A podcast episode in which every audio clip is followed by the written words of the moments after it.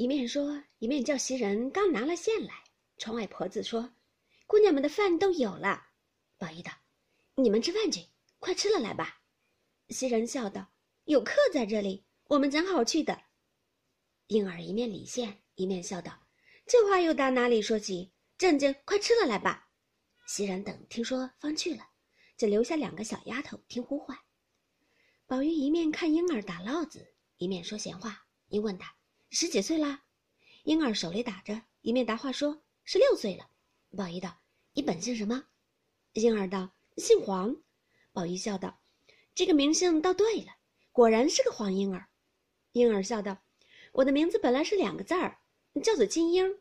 姑娘嫌拗口，就单叫婴儿。如今就叫开了。”宝玉道：“宝姐姐也算疼你了。明儿宝姐姐出阁，少不得是你跟去了。”婴儿抿嘴一笑。宝玉笑道。我常常和袭人说，明儿不知哪个有福的销售你们主子奴才两个呢。婴儿笑道：“你还不知道，我们姑娘有几样世人都没有的好处呢，模样还在次。”宝玉见婴儿娇憨婉转，语笑如痴，早不胜其情了，哪更提起宝钗来，便问他道：“好处在哪里？好姐姐，细细告诉我听。”婴儿笑道：“我告诉你，你可不许又告诉他去。”宝玉笑道。这个自然的，正说着，只听外头说道：“怎么这样静悄悄的？”二人回头看时，不是别人，正是宝钗来了。宝玉忙让座，宝钗坐了，因问婴儿：“打什么呢？”一面问，一面向他手里去瞧，才打了半截。宝钗笑道：“这有什么趣儿？倒不如打个烙子，把玉烙上呢。”一句话提醒了宝玉，便拍手笑道：“倒是姐姐说的是，我就忘了。”只是配个什么颜色才好？宝钗道：“若用杂色，断然使不得。大红又翻了色，黄的又不起眼儿，黑的又过暗。等我想个法，把那金线拿来，配着黑珠儿线，一根一根的粘上，打成烙子，这才好看。”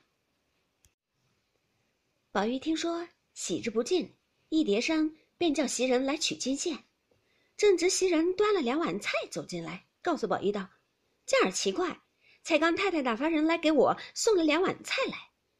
宝玉笑道：“必定是今儿菜多，送来给你们大家吃的。”袭人道：“不是，指明给我送来的，还不叫我过去磕头，这可是奇了。”宝钗笑道：“给你的，你就吃了，这有什么可猜疑的？”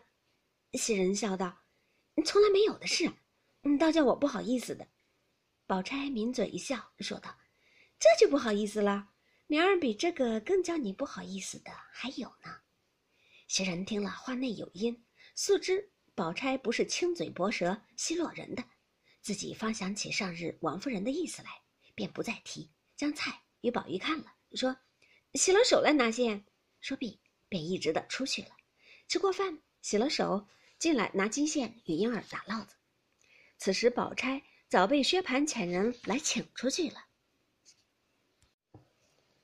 这里宝玉正看着打烙子，忽见邢夫人那边遣了两个丫鬟送了两样果子来与他吃，问他可走得了？若走得动，叫个二明儿过来散散心。太太着实记挂着呢。